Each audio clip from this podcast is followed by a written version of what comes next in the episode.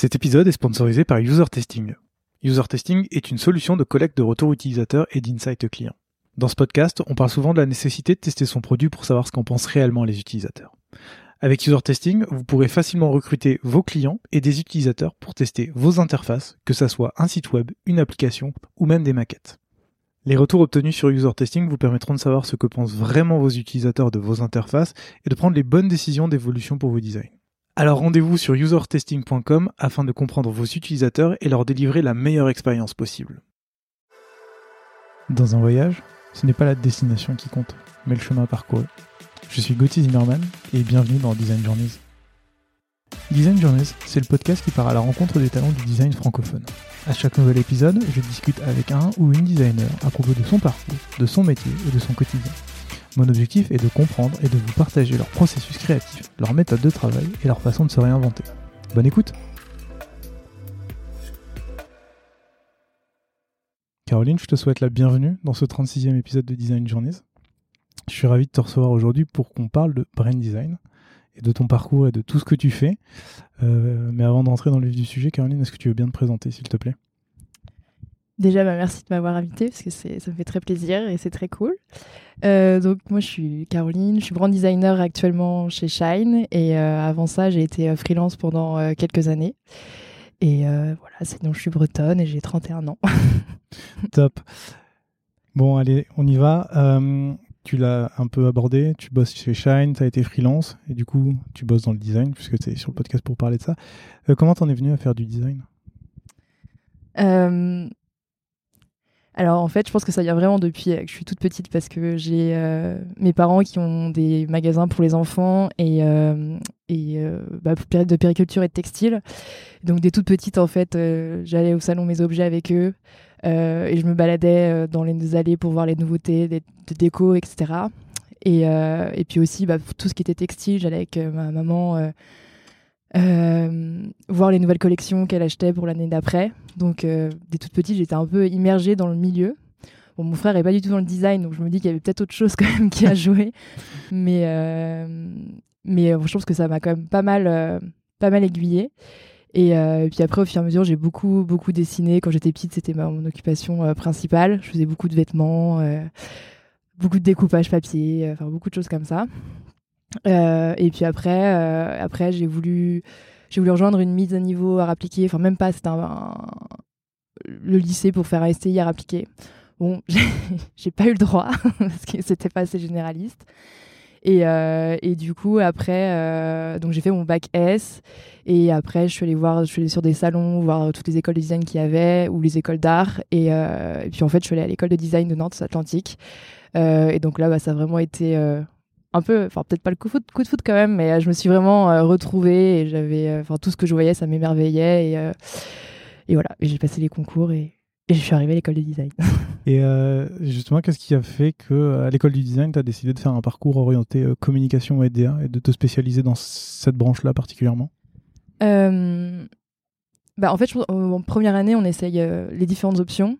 donc, il y avait produit, graphisme, interactivité et espace. Et ça s'est un peu fait au final en testant. Bah, au début, déjà, produit, c'était le premier module que j'ai eu. Enfin, produit, c'est-à-dire design d'objet. Hein. C'est pas produit comme aujourd'hui on l'entend, mais au design d'objet. Et, euh, et j'avais pas du tout réussi le premier exercice. Euh, j'avais fait justement quelque chose qui était très graphique et c'était pas du tout ce qui était demandé. On voulait que, que bah, les élèves fassent des choses qui soient très.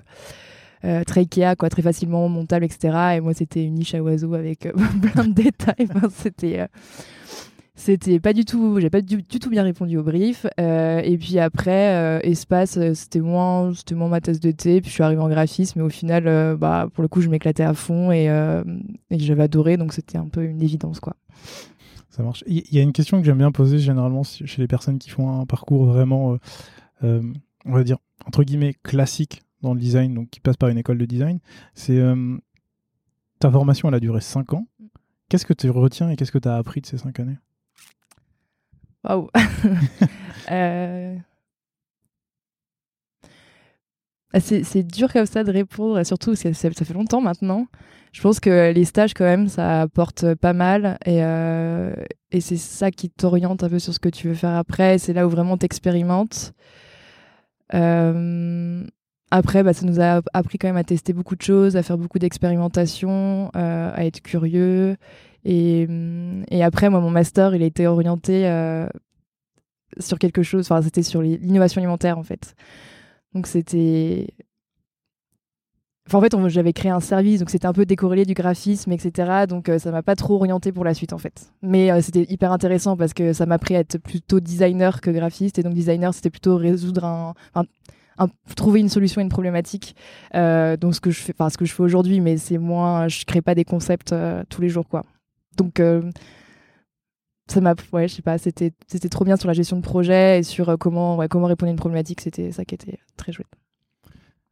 C'est intéressant parce que je sais que tu as écouté le podcast de la semaine dernière mm. avec, avec, Antoine et justement mm. il y avait toute cette partie-là du designer pour trouver mm. et résoudre des solutions. Il y a quelque chose d'intéressant que tu m'as dit et, euh, et, je l'ai noté aussi, c'est euh, tu as parlé des stages, tu as parlé du fait que c'était hyper important. J'ai noté que tu avais commencé par faire des stages en agence. Est-ce que c'était une décision de ta part de d'abord partir en agence Et qu'est-ce qu'est-ce que tu retiens en fait de, de ce milieu-là? Euh, bah, La première agence, c'était Dragon Rouge. et là, bah, je découvrais tout en fait je découvrais enfin vraiment le milieu de l'entreprise. Donc euh, j'ai appris forcément plein de choses. J'ai vu comment ça se passait les réunions comment il y avait comment on recevait un brief comment on y répondait. Euh, la pression que c'était de, de, gagner un appel d'offres euh, ou, le vraiment le quand on perdait bah pareil tout ce que ça engendrait derrière au niveau des équipes et, et en fait tu me demandais plutôt pourquoi j'ai choisi ça dans, Ouais. pourquoi il y a, pourquoi tu choisis Est-ce que tu as appris Ouais, bah pourquoi j'ai choisi En fait, euh, pour moi, c'était un peu le truc qu'on faisait normalement quand on était en graphisme, c'était d'aller en agence pour faire après euh, du pack et de l'identité visuelle et compagnie. Donc c'était ça faisait un peu sens. Et puis euh, Dragon Rouge, je sais que c'était une agence qui était hyper réputée et qui était, bah, qui était très bien. Et bah voilà, donc une fois que j'ai été prise, je me suis pas posé trop de questions et puis j'y suis allée. Et, et, ouais, ce que j'ai appris, c'est vraiment tout le milieu de l'entreprise et, vraiment l'application du graphisme, ce que c'est dans le monde du travail, quoi. Ça devient, ça devient beaucoup plus concret finalement. Ouais, je comprends. Et j'ai noté d'ailleurs que après, tu as fait un deuxième stage en agence, cette fois-ci en Espagne, c'est ça? Ouais. Qu'est-ce qui t'a donné envie de, tester cette fois-ci à l'étranger? C'est quelque chose qui était imposé par l'école ou? Ouais. Alors, euh, euh, c'est en quelle année? Je sais plus si c'est en troisième. Euh, bah, c'est le stage d'après. En gros, on est obligé de partir euh, à l'étranger.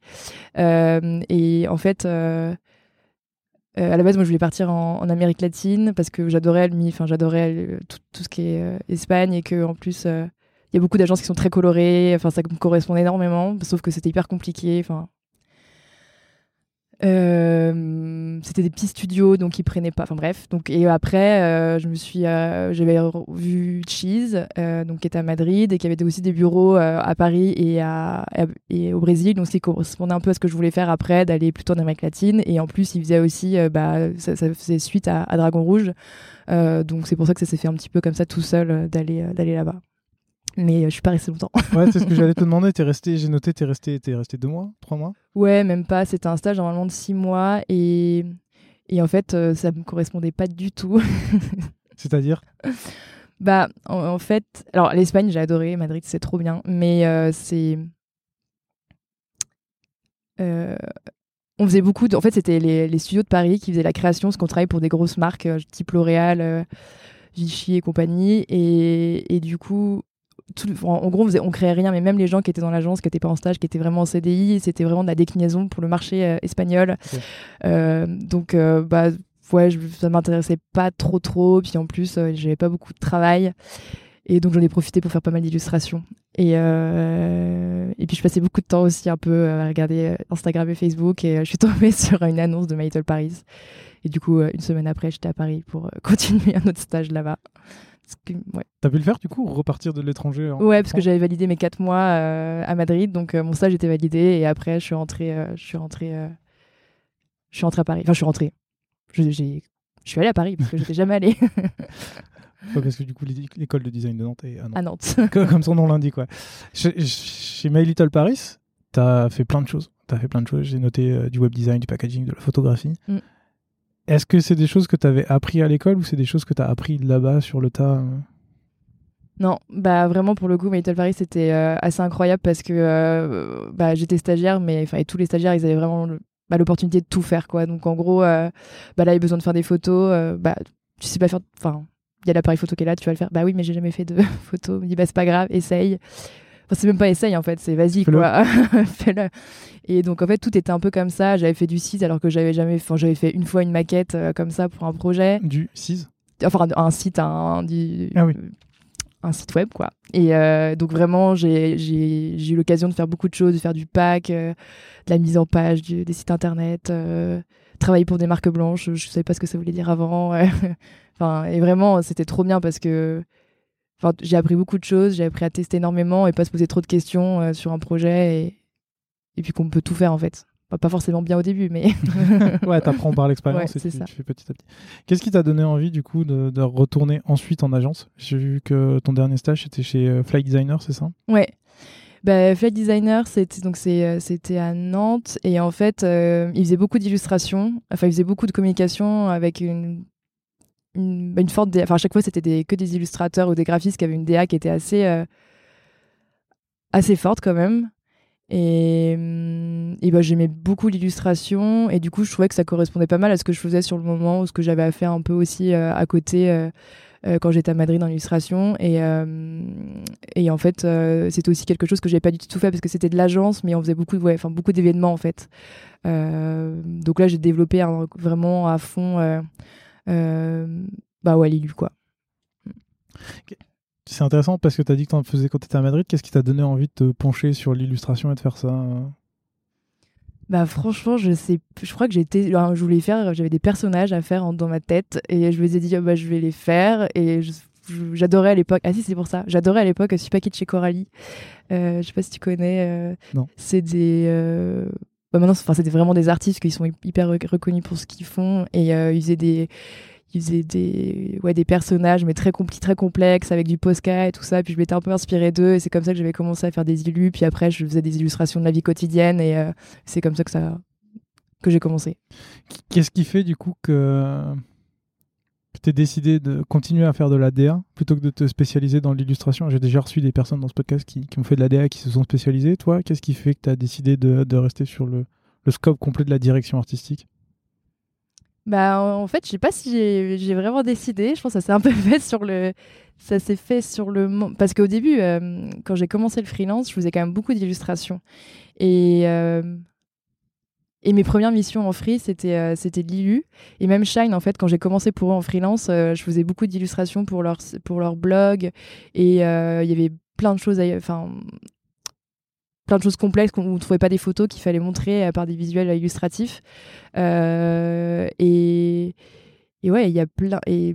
Et maintenant, c'est trop cool de pouvoir tout faire. Et justement, je me détache complètement de l'illustration parce que c'est. Enfin, moi, je trouve ça. Enfin, ça m'intéresse davantage de, de gérer une marque de A à Z, de pouvoir euh, s'occuper de la typo, euh, de la photo. euh, Enfin, de tout, toute la marque, quoi, sur tous les points de contact. Merci pour cette transition. Parce qu'on va parler, on va parler beaucoup de Shine et de, de ton travail de, de- de freelance. Du coup, pour revenir sur ce que tu disais avant, sur le passage de freelance, tu commences à faire des illustrations. Comment s'est fait euh, à la fin de ton stage Comment s'est fait la, transition et de te dire que euh, tu veux devenir freelance et faire ça à temps plein? Euh, bah, en fait, déjà, c'était suite à l'école de design parce qu'en fait, euh, j'ai commencé en freelance, mais freelance un peu intégré, on va dire, pour une boîte d'innovation alimentaire. Et pareil, là, bah, c'était pas, ça me convenait pas beaucoup, donc pareil, j'ai continué à faire à fond d'illustration et et après, euh, ouais, j'ai fait beaucoup d'illustrations. C'est pour ça qu'on m'a contacté sur les premiers projets. Et en parallèle, j'avais fait un site de papeterie de mariage. on va, en, on va en parler, je l'ai noté aussi. J'ai- un peu fouillé, j'ai un petit côté stalker euh, là-dessus. Pour parler un peu de, au global de, de tout ce que tu fais, tu l'as dit, tu fais du branding, tu fais du packaging, tu fais des illustrations. J'ai noté plusieurs de, de tes, de tes clients. Tu as, eu deux typologies ou tu as deux typologies? Les grands groupes comme tu as eu Uber, Accor Hotel, euh, Nespresso. Mm. Et les nouvelles marques, plutôt euh, la marque de soins Respire, Mm. les chaussures En Garde, les vêtements pour enfants Perpète. Exactement. J'ai bien cherché. Ouais, c'est ça. Euh, tu- à quel moment tu. Comment dire À, à- à quel moment s'est fait la bascule entre le- ton passage d'illustratrice à plus directrice artistique pour ces marques? Comment ça s'est passé Tu as dit là au début que des marques t'avaient contacté au début pour l'illustration. Mm. Comment se passe ce passage de illustratrice à brand designer et directrice artistique? Bah, Je pense que c'est un peu. c'est un peu respire au final parce que avant, je faisais des illustrations. Ensuite, Respire m'a contacté. Donc là, du coup, j'ai fait le logo, les packs et. Et après. Je vais rebondir tout de suite, comme t'en Comment t'expliques qu'une marque vienne te contacter pour te demander de tout faire alors que toi tu fais jusqu'à maintenant que de l'illustration? Bah après, je pense que dans mon portfolio euh, de l'école de design, j'avais quand même beaucoup de projets qui étaient très branding et qui étaient très complets. On avait vraiment fait euh, des projets euh, poussés où j'avais plein de de ouais, de fous projets avec plein de mock-up et tout et ça montrait vraiment que bah, qu'on était capable de faire enfin que j'étais capable de faire de des projets de A à Z en fait. C'est juste qu'au moment donné où Respire est venu me contacter, c'était mes clients, mais ce que j'avais commencé à faire pour des marques où, où j'avais mes premières rémunérations, c'était de l'illustration.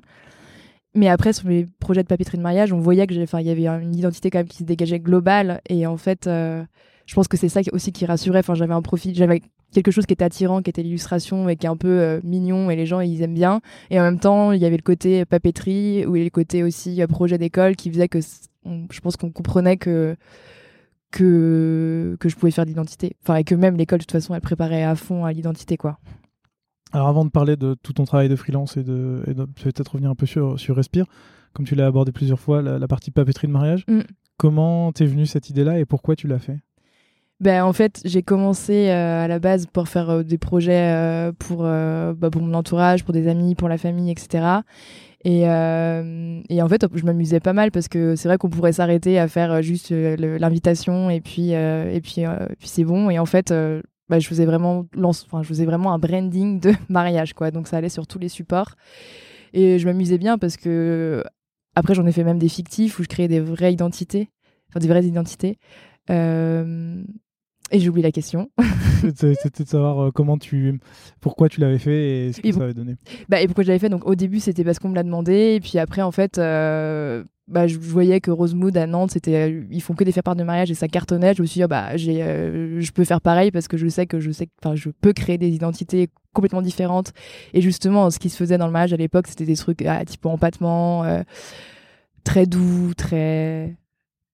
Pas très mariage, quoi. Et moi, j'arrivais avec quelque chose comme, enfin, toujours très coloré et très graphique et assez bold. Et du coup, ça dénotait un peu. Mais bon, au final, euh, c'est pareil. J'ai, moi, j'ai posté mon site de papeterie de mariage et au final j'ai on m'a contacté pour d'autres trucs. ah ouais, justement je, voulais te poser la question de savoir pourquoi pourquoi tu avais euh, arrêté ce projet là, pourquoi tu avais arrêté de faire ça et du coup pourquoi, pour quelle raison on t'a contacté? C'est Respire qui t'a contacté ou... bah, Il y a eu plein d'autres trucs, mais genre il y avait Tiga aussi avec qui j'avais travaillé, euh, qui, euh, qui font du, du product design, et donc eux ils m'avaient contacté pour faire toute la communication de, de, leur événement. Enfin en fait il y a chaque, petite, chaque petite brique qui a fait que ça appelait quelqu'un d'autre et qui, qui fait qu'aujourd'hui. Euh, C'est trop intéressant de voir que chacun de tes projets a amené à quelque chose de nouveau, alors que le projet en lui-même n'est pas. Comment dire C'est pas développé ou je veux pas. C'est pas en lien, quoi. Ouais, c'est ça. Ouais, bah ouais, non, mais. Euh, mais c'est ce que je fais aussi un peu, moi, dans mon travail. Quand je change des gens, ça n'a pas forcément de lien entre, euh, entre chaque chose, mais. Ouais. Bon, on, va, on, va, on va continuer d'en parler. Du coup, pour revenir un peu sur les entreprises pour lesquelles tu bosses quand tu es freelance. Euh, j'ai noté les grands groupes et les nouvelles marques. Est-ce mm. qu'aujourd'hui tu travailles encore pour ces deux typologies clients Parce que de ce que j'ai recherché sur toi, j'ai plus l'impression que maintenant tu te concentres plus sur les nouvelles marques et la création de brand. Ouais. Mais c'est aussi, je pense que je mets beaucoup en avant parce que j'adore ça, créer des nouveaux univers de marques et euh, c'est hyper intéressant. Et, euh, et, on a beaucoup plus de choses, enfin beaucoup plus de possibilités euh, sur les nouvelles marques que sur des marques qui sont déjà établies. et aujourd'hui, bah, après, j'en fais un peu moins parce que quand même, je suis, je suis en, plein temps chez Shine, mais, mais c'est vrai que que travailler sur des marques comme En Garde, Perpète ou Respire, c'est, c'est en plus c'est des marques qui sont engagées, qui ont vraiment des qui sont engagés et du coup c'est c'est enfin c'est ça le fil conducteur entre toutes ces entreprises et que j'aime enfin que j'aime et c'est pourquoi aussi j'ai envie de travailler avec elles et que j'ai envie de continuer et que je trouve ça chouette.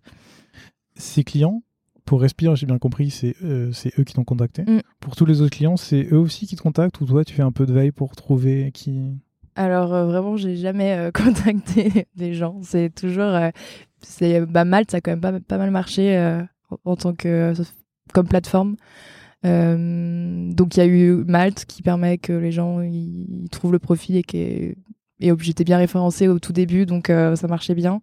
Et après, bah, c'est ce que tu postes sur, sur LinkedIn. À chaque fois, ce que je te dis, c'est chaque petite mm. brique à amener. Et puis du coup, plus t'as de projets, plus t'es visible. En plus, ben, par exemple, Respire a quand même vachement bien marché. Mm. Et marche toujours bien. Donc en fait, ça met en avant beaucoup ce que t'as fait. Quand ces clients font appel à toi, euh, qu'est-ce qu'ils recherchent? Qu'est-ce qu'ils te, qu'est-ce qu'ils te disent? Ils arrivent et ils te disent euh, on veut une nouvelle marque, on veut refaire notre brand, on, veut créer quelque chose. Comment ça se passe avec eux? Euh, bah, en fait, il n'y a vraiment pas de recette euh, magique. Enfin, il y a pas, c'est pas qu'il n'y a pas de recette magique, mais il n'y a pas de. De demande particulière. Ouais, pas de demande particulière parce que, bah, typiquement, Respire, ils sont arrivés au début et euh, c'était juste un logo. Euh, et puis après, il y a le campagne de crowdfunding. Je crois que j'ai même pas fait le, j'ai même pas fait le Ulule d'ailleurs. mais j'ai fait les premiers packs pour justement pour shooter, pour mettre sur la campagne de crowdfunding. Donc là, bah, c'était ils voulaient clairement créer, euh, une nouvelle marque. Ils avaient, au début, quand ils m'ont contacté, il n'y avait pas de nom encore. Enfin, ça avait changé entre temps. Euh, mais bon, là, ouais, l'idée, c'est même de créer un, pack très très vite pour qu'on puisse le montrer et, euh, et, puis lancer la campagne de crowdfunding. mais vraiment, ça dépend de plein de choses. Ça commence sur, en général où les gens ils viennent parce qu'ils ont une petite demande et au fur et à mesure, ça évolue et puis ça se transforme en gros projet, une refonte de site un peu plus tard euh, ou des gens qui ont commencé un rebranding, enfin pas rebranding, mais qui ont refait leur packaging, enfin qui ont créé une marque par exemple avec Cultive, ils avaient créé leur euh, packaging, ça n'allait pas du tout, ils n'avaient même pas lancé, mais ils savaient pas du tout ce qu'ils voulaient faire, donc ils avaient arrêté avec, euh, je sais pas, avec qui travaillait avant, et j'avais tout repris. Euh, mais ouais, il n'y a pas de, y a pas de schéma précis en fait. ouais, je, vois ça. Et, et toi, est-ce que comment tu comment ça se passe justement tout cet accompagnement avec les marques qui, qui arrivent avec une demande mm. Comment toi, tu j'imagine qu'il n'y a pas non plus de recettes magiques, mais comment tu les accompagnes euh, Comment tu travailles avec eux avec quand, quand, quand ils arrivent avec un brief et que toi tu récupères le brief Quelles sont les quelles sont les étapes en fait de création de enfin, de réflexion d'abord mm. et de création ensuite? Donc ouais, encore une fois, je pense que vraiment chaque projet est tellement différent que c'est hyper euh, vague, mais en tout cas le fil conducteur à, tous ces projets, c'est à la différence d'Antoine, c'est que moi je fais beaucoup de moodboard. et, euh, et, du coup, euh, ça commence toujours par ça. Enfin, même quand les clients me contactent et que c'est un espèce de mini appel d'offres, j'envoie toujours des espèces de enfin c'est pas des espèces c'était clairement c'est des moodboards avec plusieurs axes complètement différents et en fait ça permet de parler comment tu les crées ces moodboards-là? Est-ce que c'est tes clients ont un pré-moodboard, une pré-idée, ou parfois ils arrivent avec euh, juste une, je sais pas, juste un nom ou même pas un nom, une, ambiance, quelque chose? Comment ça, comment ça, ça se fait? Tu vois, par exemple, tu disais Respire, ils sont arrivés, mais au départ ils n'avaient pas de nom. Mm. J'imagine que c'est encore plus compliqué quand tu n'as pas de nom pour trouver un axe. Comment tu, comment tu déclines en fait cet environnement, ce moodboard? Bah, Respire, euh, ils avaient quand même des grosses influences euh, de marques américaines, donc euh, pour le coup, ils m'avaient donné beaucoup de références. Mais sur d'autres marques, c'est moi qui, vais voir un peu sur plein de sites différents. Notamment, c'est vrai que c'est toujours intéressant d'aller voir ce que font les marques bah, de l'autre côté de l'Atlantique. Mais même dans n'importe quel milieu, en fait, j'essaie toujours de pousser un peu. Enfin, je vais faire un univers qui est assez cohérent et qui est, qui est un peu évident pour une mm. marque de cosmétiques, par exemple, si on parle de marque de cosmétiques. Euh, après, je vais faire un truc un petit peu plus poussé, et puis après, je vais faire un truc complètement, euh, complètement éloigné. Euh, bah, par exemple, si c'est une marque à la base qui est un peu noir et blanc, je vais aller vraiment vers des trucs très bold, et, et, ça permet un peu. Et dans les trucs bold, bah, en fait, ça va être une typo qui va être bold, ça va être des coloris qui vont être bold, mais en fait, ça se trouve, on va pour la marque, on va juste prendre des couleurs bold, mais en fait avec des typos qui sont beaucoup plus. Enfin, en fait, ça permet de, de discuter, de voir quels sont les curseurs euh, que, que souhaite la marque en fait.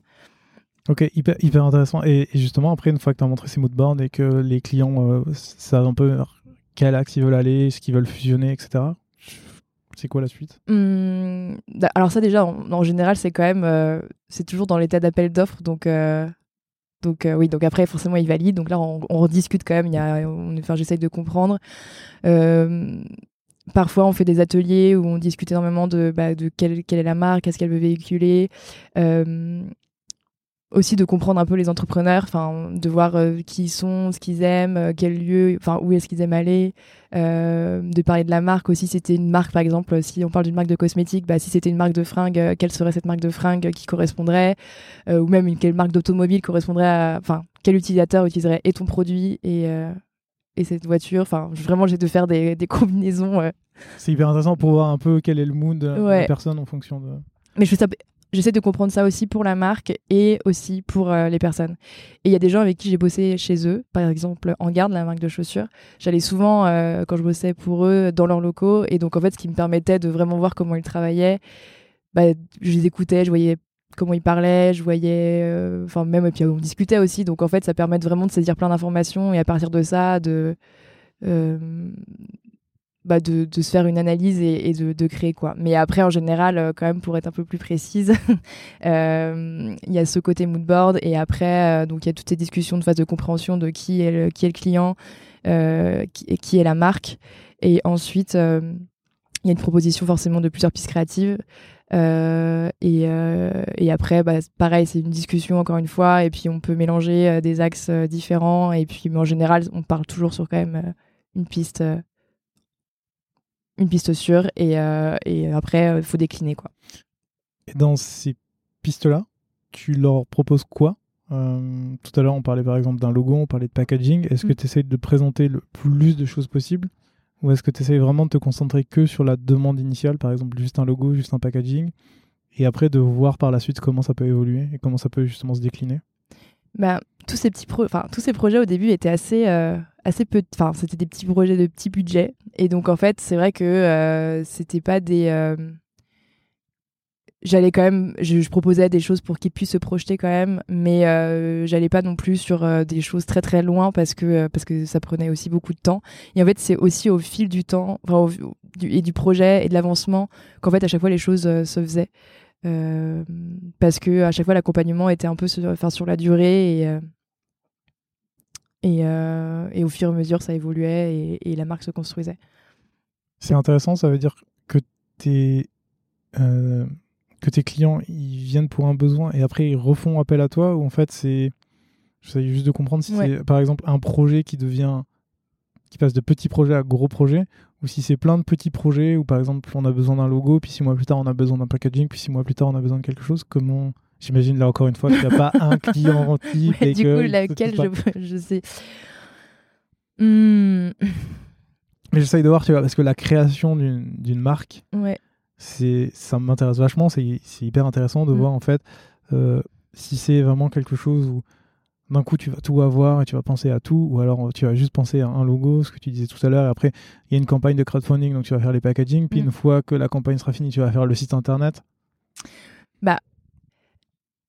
En tout cas, moi je pense que le mieux c'est quand même de tout faire d'un coup pour avoir euh, une cohérence globale. Euh, et de comment construire une marque. euh, Alors, par exemple, euh, euh, au début, j'ai vraiment été sur toute l'ADN de la marque euh, parce que je devais être impliquée, enfin, je devais carrément être dans le projet à fond. Euh, et donc là, c'était vraiment une histoire de. on, allait dans tous les magasins, on regardait toutes les coupes de fringues. Donc on, pensait vraiment à, l'identité. le logo, on a aussi pensé ensemble le nom de marque, on a aussi pensé quelles seraient les couleurs, le style des vêtements, enfin vraiment c'était très très global. Euh, mais là, du coup, c'était pas forcément des choses qui étaient, euh, qui étaient posées, qui étaient euh, figées dans le, dans le marbre. C'était des choses euh, qu'on avait discutées au début. Et au final, au fil du. Bah, après, la première demande a été vraiment de créer le logo. Il fallait quand même Mm. concrétiser quelque chose. Euh, après, bah, la phase évidente, c'est euh, tout ce qui est euh, unboxing, parce que c'est les choses qui sont assez rapides à faire, on va dire, et que pour une petite marque, n'ont pas trop de, de coûts à donner. Et puis, au fur et à mesure, quand ça avance, les gens ils se rendent compte qu'il y a vraiment besoin d'un d'avoir un site qui soit vraiment euh, bah, bien construit et, euh, et bien propre. Euh, et donc, euh, donc là, après, j'ai fait le site. Euh, mais bon, ça, c'est quand même, on, on comprend qu'il y a quand même une cohérence globale de marque. et je sais pas si ça répond à la question. ouais ouais ça répond totalement à la question Et je- je- on, on digresse un tout petit peu parce que tu parles de site internet et j'ai noté que tu avais fait une formation de, du UX design c'est vrai. Et je voulais savoir justement, est-ce que c'est quelque chose que tu as suivi après? Parce que tu l'as suivi, il me semble, 3 ou 4 ans après la sortie de l'école, pour justement euh, appuyer ses compétences et ses connaissances sur euh, la création de sites internet, ou c'est quelque chose qui n'a rien à voir? Euh, alors non, c'était vraiment. Bah, à la base, je voulais un peu me réorienter sur l'UX design et, aussi, bah, comme j'étais freelance, c'était pour avoir d'autres compétences et bah, développer un peu plus. Et c'est vrai qu'au tout début, quand tu es freelance, moi j'avais beaucoup de projets où j'étais sur un pas très c'est pas, pas, pas, impliqué par la marque en fait, mmh. des tout petits trucs. Et du coup, j'avais envie de penser plus global et et d'avoir plus d'impact en fait sur dans le travail que je faisais quoi.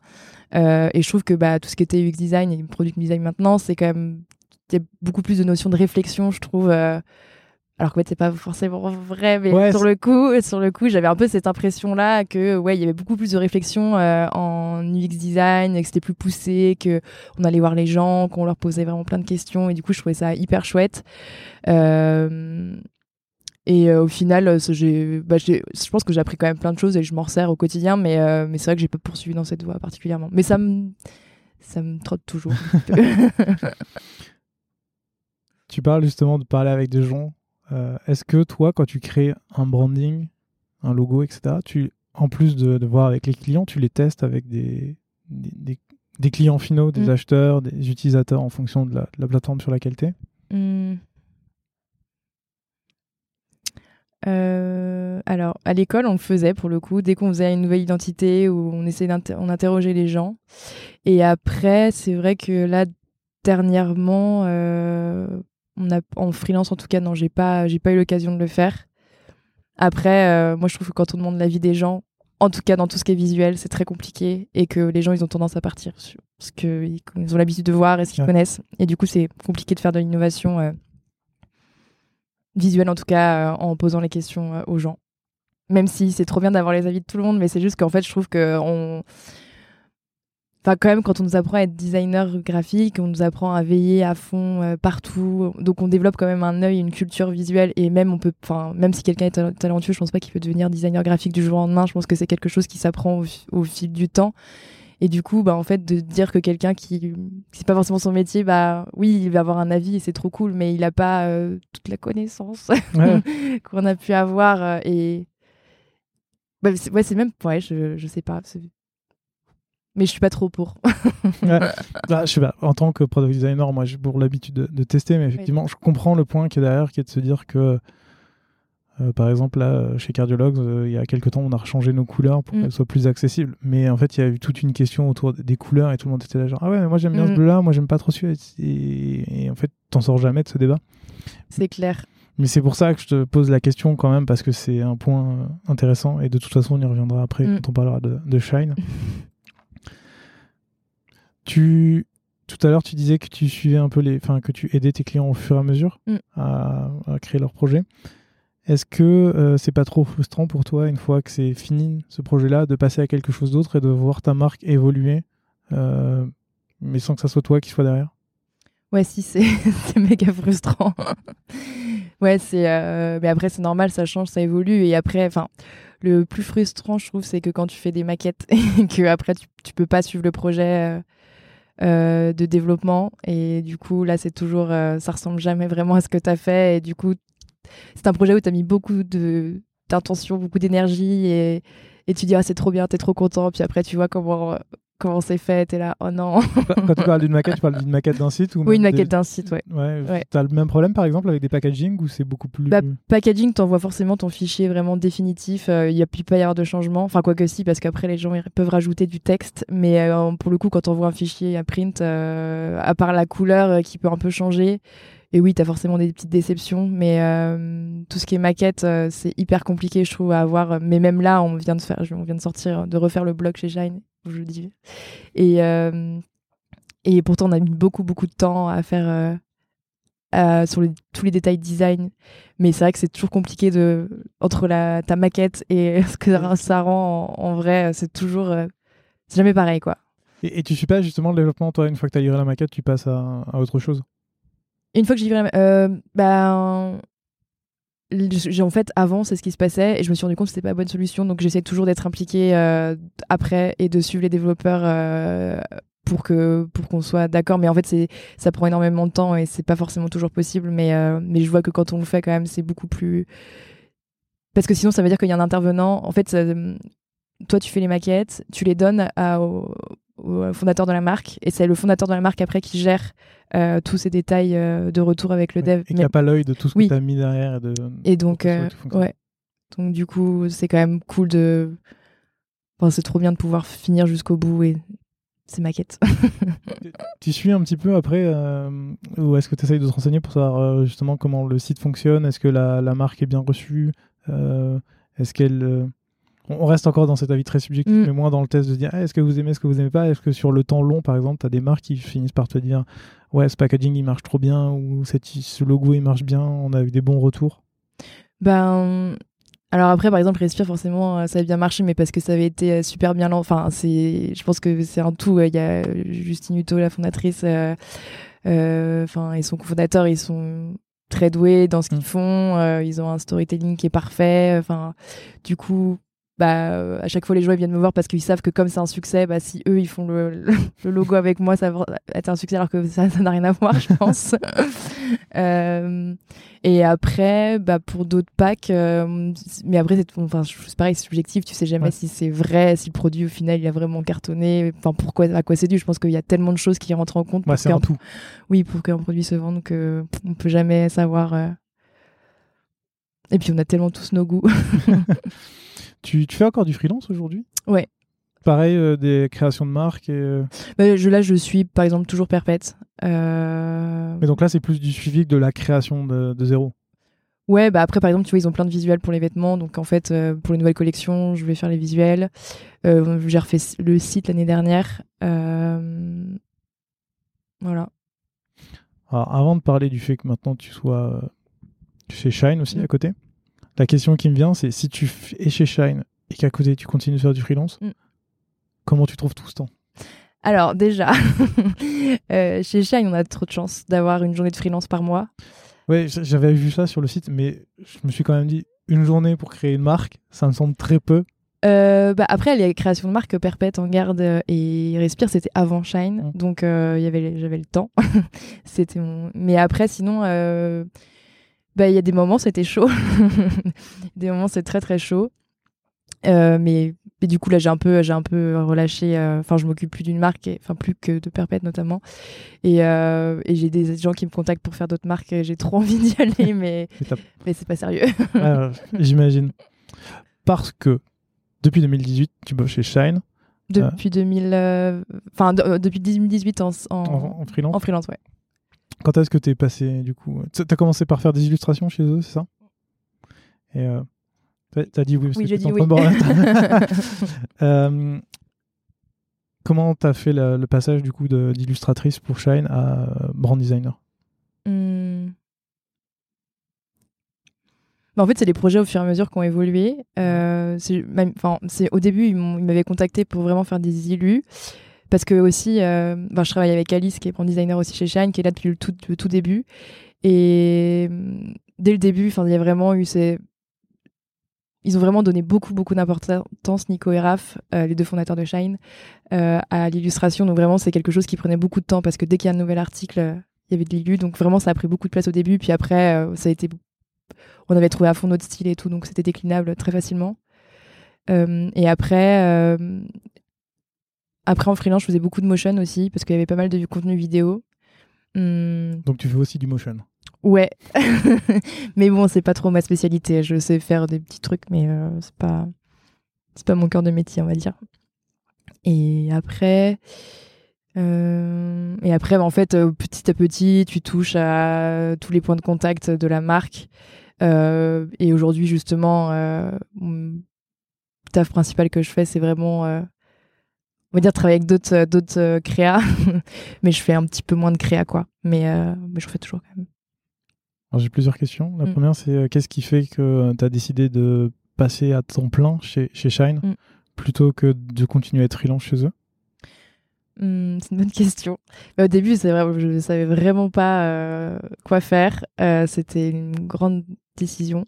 Mais hum, en fait, euh, c'est un moment où j'en avais un peu marre d'être seule, je crois, en freelance. Et euh, c'était. euh, en fait, soit je me disais, bon, bah, faut que je fasse de, mon activité de freelance quelque chose de plus gros et que pourquoi pas travailler avec quelqu'un, avec un chef de projet qui gère les choses et, qui structure un peu plus mes projets.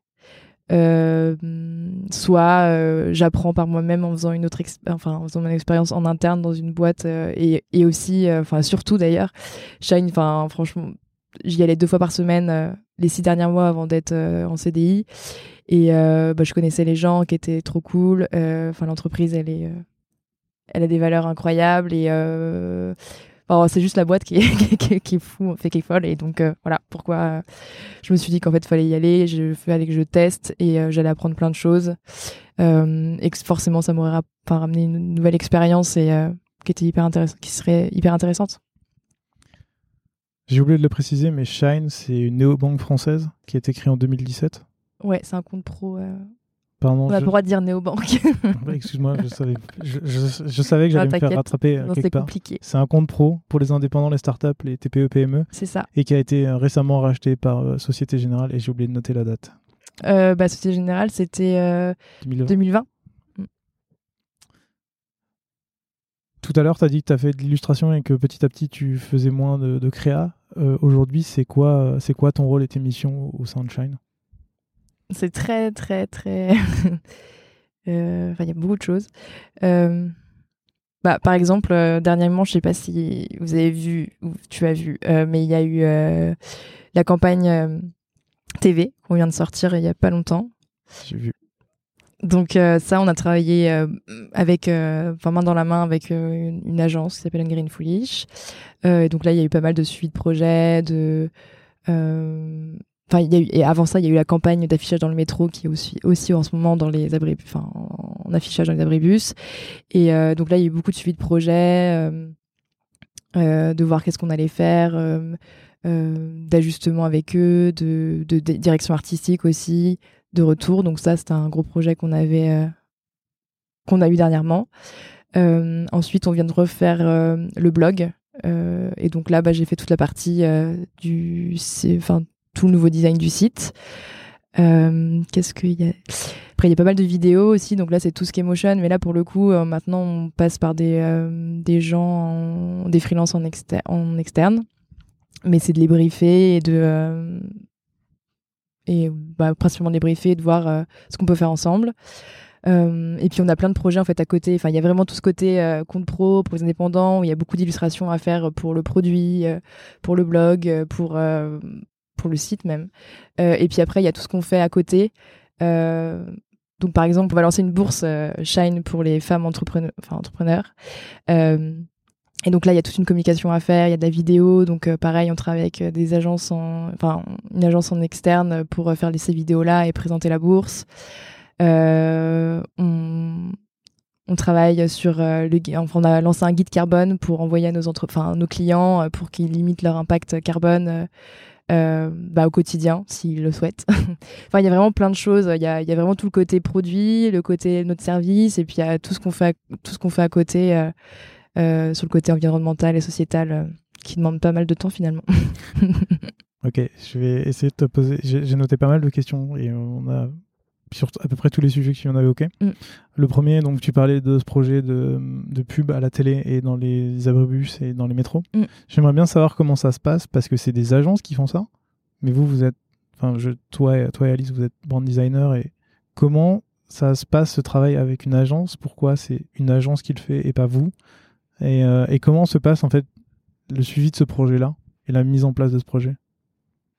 Euh, bah là, je pense qu'on souhaitait, euh, enfin, souhaitait vraiment sortir un peu de de ce qu'on faisait d'habitude. Et normalement, on est, on a quand même une image de marque qui est très innocente, qui est assez douce, etc. Et là, on voulait être un peu plus impertinent, un peu plus marquant. Et pour le coup, enfin, Alice et moi, on n'est pas du tout des, Enfin, on n'a pas fait de la pub ou donc il nous fallait un concept créatif qui soit très fort euh, et donc, je pense que ça, c'est le, métier des agences. Et puis après, il y a toute la prod derrière. Euh, il y a, euh, euh, il faut faire la création visuelle, trouver le concept avec des gens qui, dont c'est la spécialité. Et après, il y a toute la distribution, l'achat média, etc. Donc, enfin, nous, c'était, on préférait externaliser ce, ce, besoin. Et, et après, comment ça se passe? Bah déjà, on a fait un appel d'offres au début pour savoir avec quelle agence on allait travailler. Et y avait beaucoup de gens impliqués dans le projet. Il y avait, euh, enfin, il y avait pas que nous, hein, il y avait le directeur marketing, enfin enfin tout le monde quoi. et, et du coup après on a choisi une agence avec qui on voulait travailler. Et eux, en fait, Green Foolish, la première création qu'ils ont faite, elle était, elle était très bien. Et donc après, on a juste retravaillé le wording parce que comme c'est une campagne d'affichage avec des phrases un peu choc qui tapent un peu sur le, sur les banques traditionnelles. Donc là, il y a eu beaucoup d'ajustements à faire euh, sur euh, les wordings pour pas que euh, ça soit trop incisif et que la Société Générale nous déteste pas trop. tu as, parlé de toutes les personnes qui travaillent avec vous. Mm. du coup, j'aimerais bien savoir, en tant que brand designer, vous, vous êtes rattaché au marketing, j'imagine?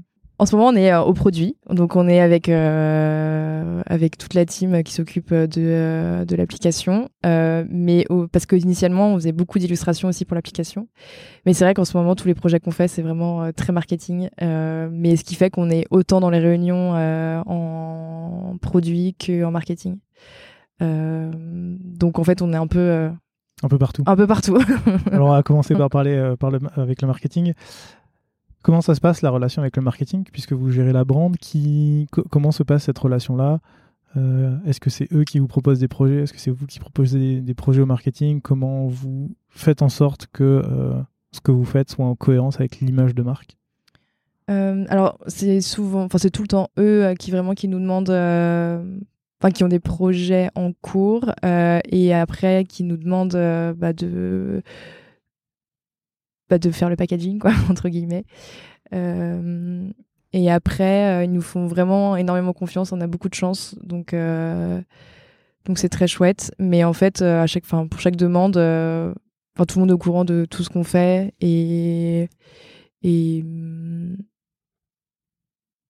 et donc voilà, il y a la demande et puis ensuite on, réalise le, brief quoi. Et quand vous quand vous êtes sur des pubs de, à la télé ou dans le métro, c'est quand même des choses hyper impactantes. Tu le disais, mm. vous ne devez pas faire n'importe quoi parce que sinon on risque de vous taper dessus. Mm. Qui prend les décisions à la fin? Parce que vous, vous avez l'image de marque. J'imagine que le marketing a des objectifs de faire connaître la marque. Mm. Euh, j'imagine que le, juridique aussi doit bah, justement peser le pour et le contre. Comment ça marche un peu tout ça pour que tout le monde se mette d'accord, tout le monde s'aligne?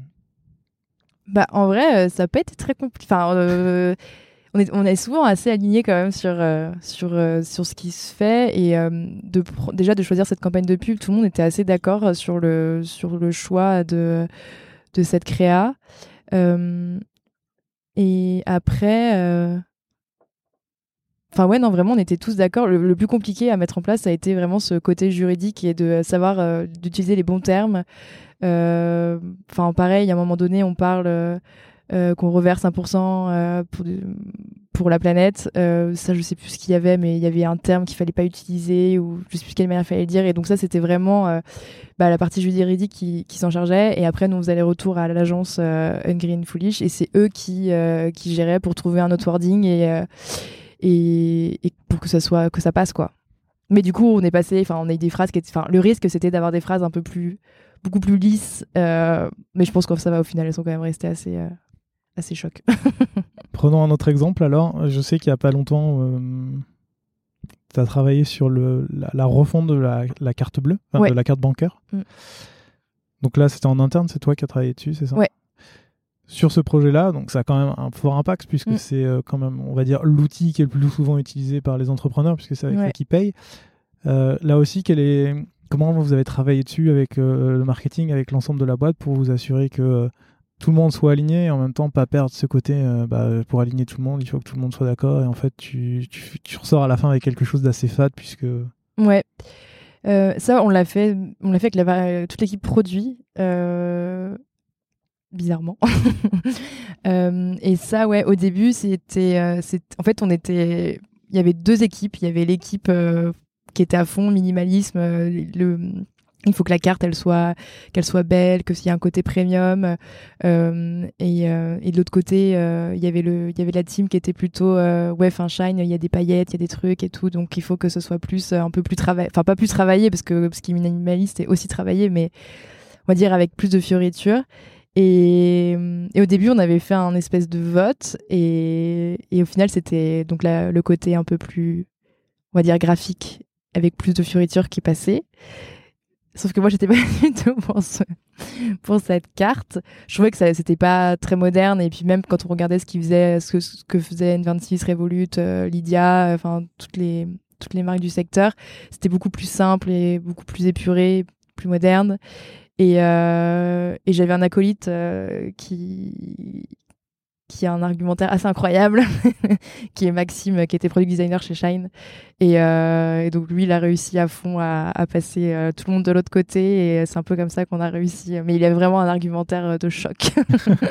et sur ce projet-là, comment ça s'est passé? Tu tu commences par quoi? Tu fais des, des, croquis, tu montres un peu l'idée vers lesquelles tu voudrais aller, pareil que ce que tu expliquais tout à l'heure, plusieurs moodboards, plusieurs plusieurs pistes ou c'est beaucoup plus simple et... Mmh, bah, Là, au début, on avait vraiment fait toute une un gros, gros benchmark de toutes les cartes, euh, de ce qui se faisait partout. Euh, après, il y a aussi beaucoup de contraintes techniques sur une carte bancaire. Euh, donc, on avait reçu les échantillons de notre fournisseur pour voir tout ce qui était faisable. Mmh. C'est intéressant, il y a quoi comme contraintes dessus, par exemple? Qu'est-ce qu'il y a bah, y a où tu peux pas écrire où tu veux euh, tu peux pas euh, faire tous les les impressions possibles.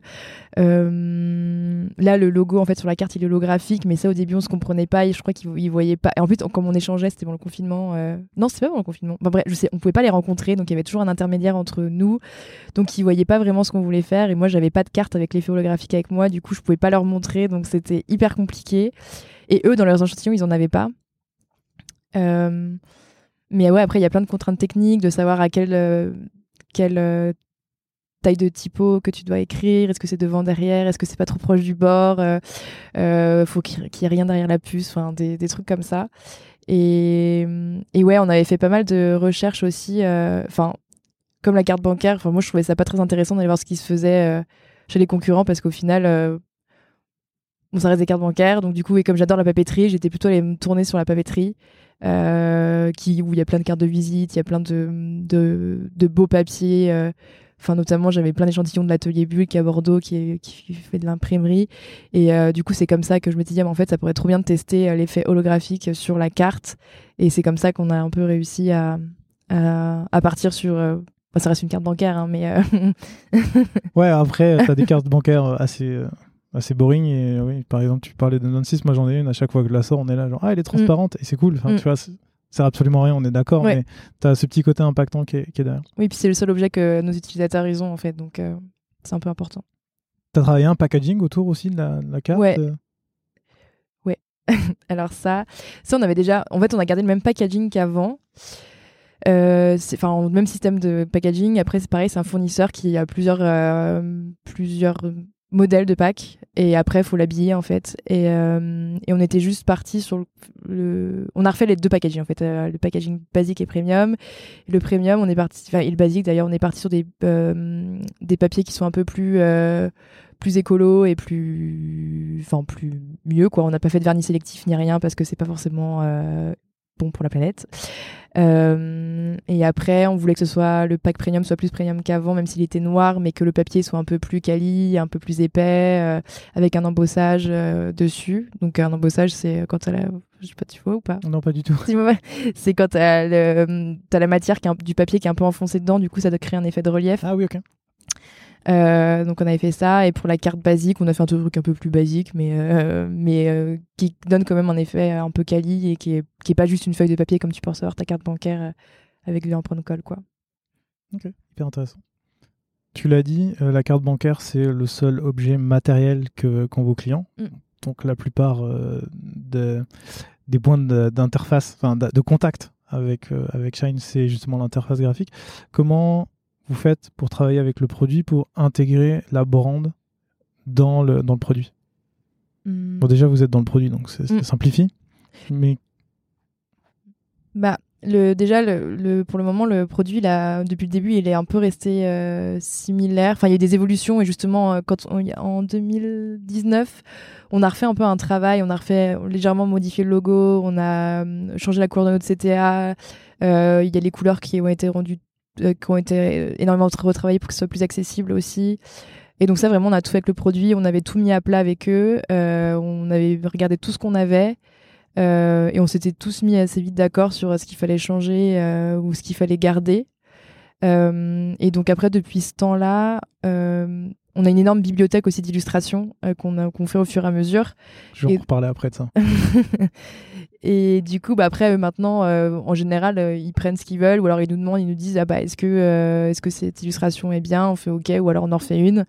Et après, ils l'intègrent, mais du coup, il n'y a pas eu trop d'évolution, donc, donc ça reste. pour le moment, il n'y a pas trop de. On se pose pas trop de questions là-dessus. Après, parfois, on essaye d'intégrer des écrans un peu de plus branding et plus marketé quand on veut montrer des nouvelles fonctionnalités, mais on le fait pas trop, trop non plus. Mais c'est quelque chose qu'on aimerait faire davantage. Du coup, vous faites pas du tout, euh, je sais pas, vous participez pas du tout euh, au, review des product designers, à ce qu'ils font côté interface pour voir si ça respecte, euh, enfin si, si, à dire l'âme de Shine. Shine. Shine. transparaît dans, dans, dans, le produit Est-ce que ou c'est vraiment eux, le product design fait ces choses dans son coin et quand ils ont besoin d'assets, brain design, ils viennent vous voir? Bah, Par exemple, Enfin là, on va sûrement, on va sûrement, euh, enfin faire des changements sur euh, l'app. je sais pas quand. du coup, je vais pas en dire plus. Mais euh, du coup, c'est vrai que là, on a fait des ateliers workshop qui étaient animés par les product designers, mais qui nous intégraient quand même dedans et, et, on réfléchit avec eux en fait à ce qu'on pourrait faire et comment justement on va intégrer la brand. Et après, les écrans, en fait, ils ont quand même un design system euh, où ils essayent euh, de. Je ne pas trop, je crois pas qu'ils soient terminés, mais en tout cas, euh, ils ont quand même des des guidelines qui sont très précises. Et du coup ce qui fait qu'il n'y a pas non plus beaucoup d'évolution. Enfin ça reste que on a la même typo entre la brand et le produit on a la même système enfin la même couleur on a les mêmes illustrations. Enfin en vrai donc vous avez mis à plat les fondations et maintenant tout le monde ouais il n'y a, pas, de... a pas de, grande révolution non mais par contre je pense que là enfin si on refait un, on changeait l'identité, euh, je pense que bah, tout serait revu en même temps. Il n'y aurait pas que l'un ou l'autre, quoi. Cool. L'image, euh, l'image de marque, t'en as beaucoup parlé. Moi, j'ai, remarqué un truc, c'est que Shine, ça casse complètement les codes mm. du compte professionnel ou de la banque traditionnelle. Euh, vous avez des couleurs vives, vous avez des illustrations partout. Ce qui est, j'en ai profité pour aller voir par, exemple la Société Générale et d'autres concurrents que je ne citerai pas du coup dans ce podcast c'est complètement, enfin, vous êtes complètement différent du milieu. Vous avez un côté euh, beaucoup plus euh, shiny. Euh, c'est intéressant. Pourquoi vous avez décidé de partir là-dessus et est-ce que ça vous pose pas un problème? Je te pose la question parce que nous, par exemple, chez Cardiologues, on a refait il y a pas longtemps un, changement de branding, enfin un rebranding, mais on est quand même resté dans des couleurs très médicales. Mm. Parce que on veut pas trop s'éloigner de, de l'univers et de se dire attention, si on s'éloigne trop de l'univers, on va passer pour une boîte tech plus qu'une boîte médicale. Est-ce que c'est quelque chose dont vous vous foutez complètement, ce qui est possible ou euh, enfin voilà, c'est mm. la fin de ma question. ouais, je, je, vois ce que tu veux dire. Euh, bah, au début, déjà, on voulait vraiment euh, se on voulait vraiment euh, se dénoter de, de, ce qui se faisait dans, le, dans la banque traditionnelle. Euh, donc c'est vrai que normalement c'est très austère et très, euh, très froid. Et, et, donc déjà le nom que, qui est Shine, c'est quand même assez surprenant de base. Et le logo a très vite suivi avec un logo très, très surprenant aussi. Et, et du coup, en fait, le, truc, c'est que nous, on veut, enfin, notre vrai objectif, c'est, on a on a un compte pro pour les petites et moyennes entreprises. Euh, mais on a un côté vraiment copilote, on veut vraiment aider les entrepreneurs. Et, et, du coup, en fait, la vie d'entrepreneur sur le côté administratif, c'est vraiment chiant, c'est mm. un peu boring, etc. Et donc, l'objectif, c'était un peu de rendre ça euh, plus sympa et un peu plus. Euh, enfin, ouais, plus sympa, quoi. Donc, en fait, les illustrations, on essaie toujours d'utiliser des métaphores, des trucs colorés, etc. Mais à la base aussi, Shine, c'était pour les freelances. Donc, notre positionnement a un peu évolué. Et aujourd'hui, effectivement, on se pose la question de savoir euh, euh, si c'est bien ou pas. Euh, après, on a quand même, enfin, je sais pas si tu as remarqué, mais dernièrement, le site, il a quand même pas mal évolué. Il y a beaucoup plus de photos qu'avant, il y a beaucoup moins d'illustrations. Pour te dire, ma question d'après, qu'elle est marquée, c'est il y a une place de plus en plus importante de la photographie sur votre site. Pourquoi ce choix? Bah voilà. Donc, en fait, on s'est rendu compte que notre, enfin que Shine était un peu perçu comme Hmm, peut-être un peu trop déjà tech euh, et alors qu'on veut pas forcément être euh, rattaché euh, à la tech quoi. Et après il y a toujours ce côté on veut pas être froid on veut vraiment être authentique. Et si tu enlèves les illustrations bah du coup tu deviens un peu froid. Si t'as que des, fonctionnalités du produit bon bah ouais c'est c'est un, un peu enfin c'est pas que c'est chiant parce que d'un côté c'est hyper pratique et ça montre vraiment ce que tu peux trouver dans l'application. Mais ça te dépérsonnifie euh. Ouais et puis après tu regardes tous les gens de la startup nation enfin on fait tous pareil quoi et les photos bah ça donne un côté euh, bah plus tu t'identifies peut-être un peu plus euh, et donc là, c'est un test qu'on est en train de faire en ce moment. On ne sait pas si ça va mieux marcher, mais en tout cas, on est, on est assez content en interne de, ce changement. Euh, de, de, montrer ouais, plus, de, plus de gens, plus de, bah, de personas pour, avec qui on travaille. Ouais. Juste avant l'enregistrement de ce podcast, tu m'avais dit que tu étais en shooting. Mm. Est-ce que c'est des shootings justement pour des photos pour, euh, pour mettre sur le site internet? Alors en fait là c'est plutôt un shooting photo qu'on a fait pour on fait beaucoup de, de, pubs sur les réseaux sociaux, de mm. vidéos d'acquisition. Ça, c'est aussi, j'en ai pas parlé tout à l'heure, mais c'est, on en fait vraiment beaucoup. Et on a remarqué qu'il y avait des créas de photos qu'on avait pu faire un peu rapidement. Euh, enfin, moi, j'avais fait une photo parce qu'il y avait un rayon de soleil chez moi et de la carte bancaire. On s'est en fait, ça marche trop bien, cette créa, alors que pas, pas, de grands moyens. Et en fait, on a voulu un peu élargir euh, ces photos, enfin, ces styles de photos. Et, euh, et toujours en, en s'adaptant un peu aux dépenses de nos utilisateurs. Donc, on a on a recherché tout ce qu'ils faisaient comme dépenses et après on a fait plein de photos euh, qui montent un peu la carte bancaire dans les environnements euh, euh, bah, de leurs dépenses. Et, et c'est pareil on diversifie nos, enfin, nos, assets dans tout ce qui est pub. Donc on fait aussi bien des choses qui sont très illustratives parce que de toute façon enfin il y a des choses qui sont très compliquées à prendre en photo typiquement faire un dépôt de capital en photo c'est un peu complexe et en plus c'est pas ouais c'est pas sexy non plus et euh, donc ouais, les photos, ça, parle. Et puis même, on, on est sur les réseaux sociaux, donc en fait, les réseaux sociaux, normalement, tu vois beaucoup de photos. Euh, donc c'est aussi pour s'intégrer un peu plus davantage et euh, paraître, même si normalement il faut un peu bah, se démarquer, mais mais peut-être que si tu vois une belle photo de et que ça te parle, bah tu vas regarder un peu plus loin et c'est un autre moyen en fait d'acquisition. Donc on est un peu sur tous les fronts. Avant de reparler justement de tout ce qui est acquisition et comment vous organisez, quand vous créez des nouveaux éléments de, marque, là tu parlais de photos, on peut parler d'illustration. Mm. Comment vous vous assurez que ça reste cohérent avec ce qui existe déjà et que ça dilue pas, par exemple, je sais pas, tu as fait un bench et tu t'es rendu compte qu'il y avait un style qui était sympa et en fait tu l'intègres inconsciemment dans ce que tu es en train de faire et du coup mm. euh, ça se dilue au fur et à mesure. Ouais, bah c'est vrai que c'est une, une question qu'on, que moi je me pose beaucoup en ce moment parce qu'il y a de plus en plus de projets. Avant on avait un peu le contrôle sur tout et là ça commence, enfin on faisait, parce qu'on faisait beaucoup de choses c'est vrai que là, on peut plus tout faire et qu'il y a plein, plein, plein de projets. Donc, euh, on fait appel à plein de gens en externe. Et c'est vrai que c'est c'est compliqué. Je sais, enfin, je sais même pas comment. Enfin, je sais pas si on va y arriver encore. mais en tout cas, c'est l'objectif. Euh, et après, ce, qui permet de contrôler un peu, c'est qu'à chaque fois, on est dans les, on fait les mood boards et on fait les intentions graphiques. Euh, on montre aussi beaucoup ce qu'on a. Enfin, on a un guide aussi qu'on partage avec nos partenaires où, on peut vraiment se rendre compte de tous les éléments de notre identité. Euh, mais par exemple, si on fait de la vidéo, euh, on... je trouve que c'est un peu plus compliqué de garder une cohérence visuelle entre plusieurs prestats différents sur de la vidéo. Mais du coup, ce qui, le lien entre tout ça, c'est un peu le motion qu'on va apporter et qui va faire que si tu as un habillage des graphiques euh, un peu toujours dans la même ligne, je pense que tu peux quand même reconnaître que, bah, que c'est Shine pour ça. mais c'est vrai que c'est, c'est, je pense que sur le long terme, et là ça va parce qu'on est que deux, mais je me dis le jour où on sera plein, chacun ses petites, à ces petites appétences et envie de tester et d'évoluer sur des nouvelles choses. Et je pense qu'il faut refaire des points assez régulièrement pour se dire euh, bon, est-ce qu'on part vraiment dans cette direction? Ou est-ce que, euh, est-ce que là, c'était juste euh, une expérimentation et voilà, en fait, ça, ça marche pas quoi. Et, justement, ce, que tu disais d'avoir un petit guide et tout ça, par exemple, avec des freelances qui bossent pour vous, ça, ça marche bien pour essayer de garder une cohérence ou? Mmh, bah Pour le moment, il n'y a pas trop de en fait, après, l'identité de Shine, il reste quand même. Enfin, il y a un logo qui est très très fort. Mais après, ça reste quand même des choses qui sont très simples. Enfin, genre, il y a toujours le logo, il y a toujours la même typo, il y a toujours le fond bleu. Euh, quand on présente un, un, écran de l'application, il est toujours dans le même, euh, dans le même environnement.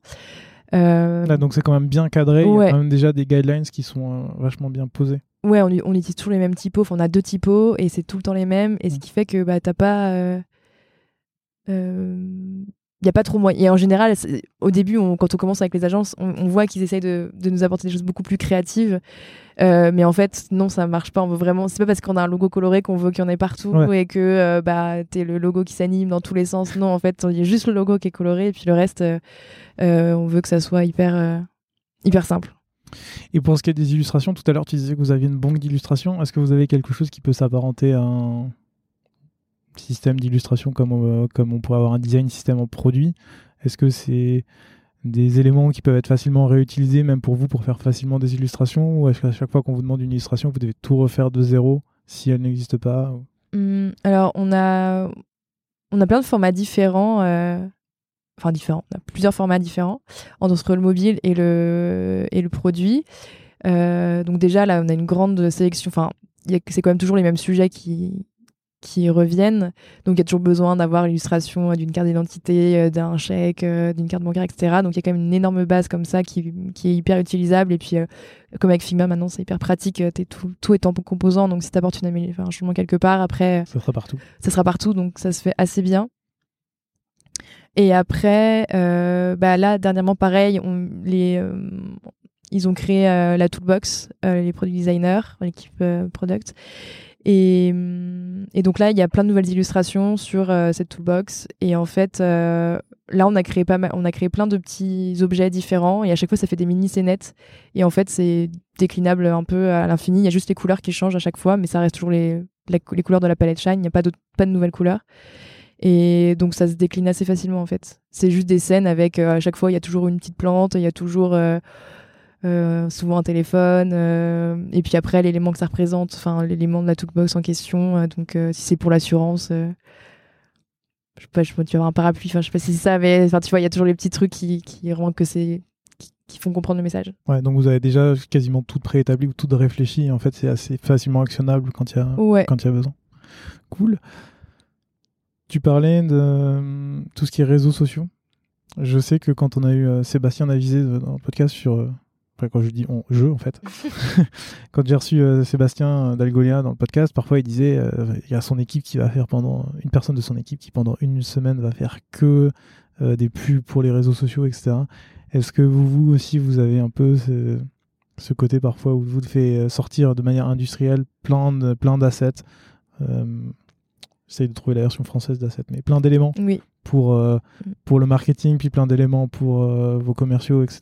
Je, enfin, Ouais, bah si, en ce moment, on a vraiment beaucoup, beaucoup, parce que, enfin, beaucoup, beaucoup de, de, de pubs à sortir. Euh, et euh, plus ça va, plus moi j'essaie de me caler, par exemple, euh, deux jours dans, en ce moment, deux, deux, jours dans ma semaine où vraiment je fais que ça. et ouais, il y a beaucoup de déclinaisons. Là aussi, ce qu'on fait, c'est que comme avant, il y avait l'ancienne carte, on essaie de remettre plein de, de visuels qu'on avait déjà, qu'on remet, le logo qui était un petit peu changé, euh, enfin, faire des légères évolutions, mais il faut quand même tous les refaire. Hum. Euh, mais ouais, là en ce moment, ça prend énormément de temps euh, de faire tout ce qui est réseaux sociaux. Mais c'est hyper important en fait pour ce qu'on fait quoi. Donc. En, plus, comme vous êtes, vous êtes que deux, hein, c'est ça, non? Ouais ça fait beaucoup de tâches pour juste deux personnes parce que je sais que Sébastien quand il disait ça c'est par exemple lui il avait le gros avantage d'avoir une grosse équipe et donc pouvoir alterner euh, mm. vous quand vous êtes comme vous êtes que deux j'imagine que plus vous pouvez pas faire en sorte d'alterner trop souvent vous avez trop de ouais ben là c'est justement c'est un peu galère parce que Alice elle est partie euh, en vacances donc c'est pour ça que là moi je me retrouve avec tous les je me retrouve avec tout ça à faire. Mais sinon, en général, on se répartit quand même assez bien en fonction de nos, nos agendas. Et, euh, et je pense qu'aussi, euh, c'est par phase. Enfin, là, c'est le premier euh, trimestre de l'année. Donc, tout le monde a envie que ça aille vite, que la marque ait, de plus en plus de notoriété, etc. Donc, je pense que ça va ça se calme au fur et à mesure de l'année ça sera pas comme ça tout le temps parce qu'en plus là vu tout ce qu'on sort je vous dis si on fait ça tout le temps ça va être trop. Ouais, ça va devenir incohérent.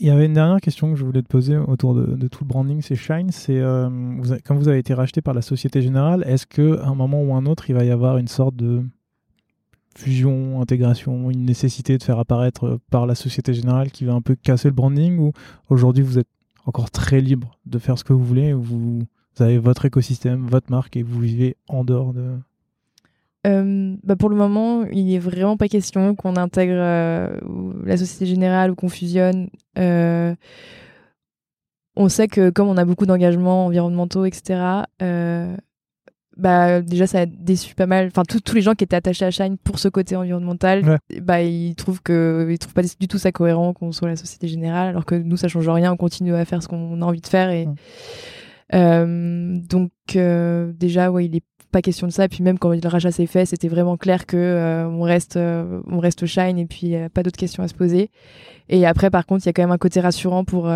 pour beaucoup de gens aussi de savoir qu'on est adossé à la société générale donc ça fait partie de nos tests euh, de mettre parfois euh, le logo euh, Shine, mais vraiment, enfin là sur la sur la homepage du site, on le voit pas quoi. Donc effectivement, ouais, je l'ai pas trouvé en fait en, cherchant. J'ai une dernière question bien bien compliquée. C'est pour ça que je la garde pour la fin. comment tu définirais une, bonne décision branding? Voilà. C'est sympa. Je vais répondre demain. Une bonne décision branding. Franchement, c'est hyper compliqué parce que. Euh, parce qu'il n'y a pas une bonne réponse. Bah non. non, et puis je suis en train de réfléchir aux, fois où c'était compliqué et ça s'est fini en, sondage dans l'équipe design. Donc. Euh, et ça marche bien ça quand même. Il y a pas, t'as pas quand même, vu qu'on parle de branding, t'as pas un côté genre moi j'aime bien telle couleur ou j'aime bien telle forme plutôt que. Bah alors nos couleurs comme c'est très acté depuis le début, il n'y a pas de problème. Euh, après, si, bah forcément, on a tous des, des, goûts différents et des et du coup, parfois, c'est compliqué. Euh... Après, bah, on argumente à fond, chacun défend son défend son camp. Et bah, quand il n'y a pas, il a pas un qui lâche, ça, ouais, ça finit en ça finit en sondage et et après, bah, c'est. Mais aussi, je trouve que c'est quelque chose qui s'apprend parce qu'au début, c'est un peu dur. Euh, enfin, en tout cas, je pense soit t'es comme ça et t'es né avec un super euh, argumentaire, mais je trouve qu'au fil du temps, euh, faut, faut être assez euh, quand même sûr de soi pour se dire que c'est le meilleur choix euh, et que euh, qu'il n'y en a pas un autre qui est bien, quoi. Mm. et puis toujours ce côté subjectif du design. Mais bon, après, quand on connaît la marque, on connaît ses valeurs.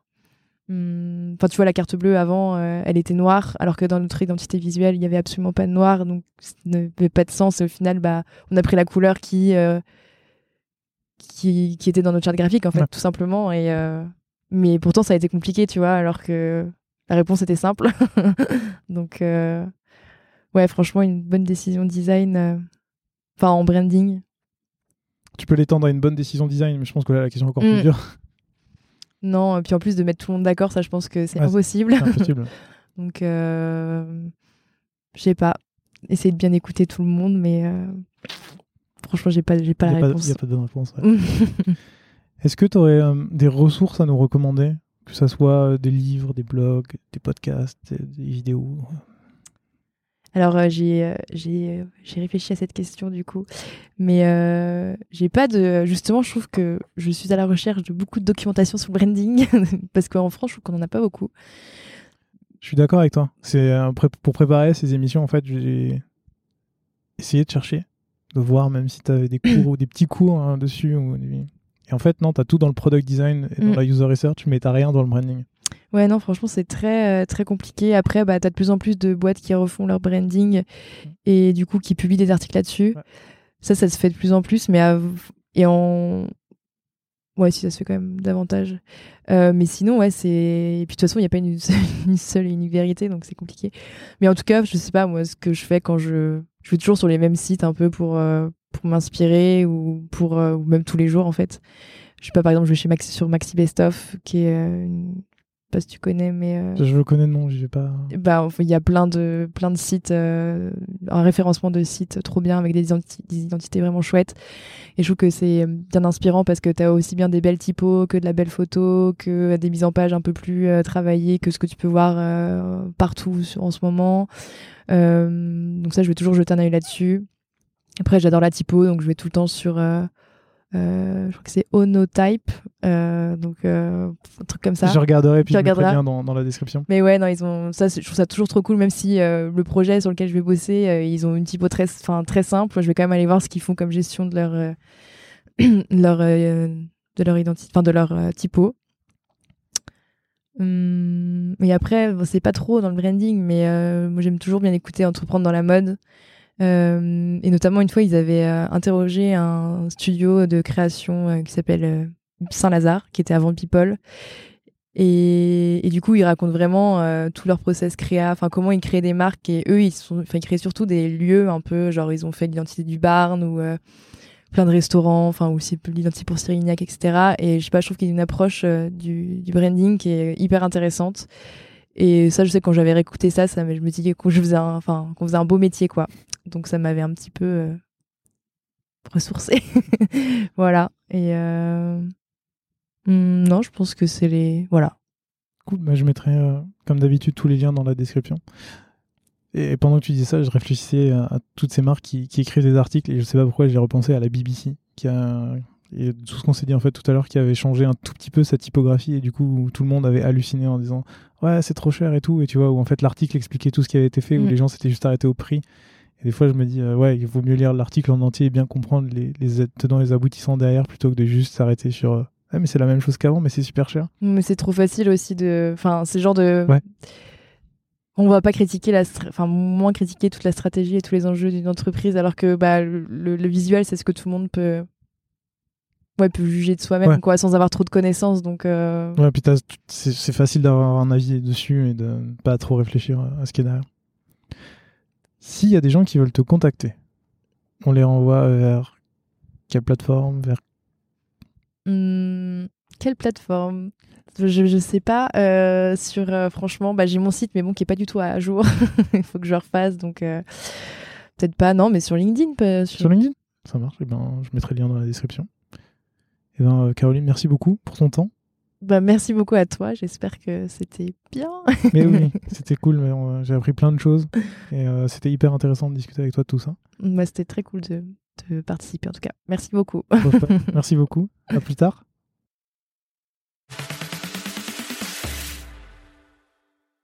Merci d'avoir écouté cet épisode jusqu'au bout. Si vous l'avez aimé, n'hésitez surtout pas à vous abonner sur votre application de podcast préférée. Vous pouvez aussi mettre 5 étoiles sur Apple Podcast, c'est ce qui m'aide le plus à faire découvrir l'émission. A très bientôt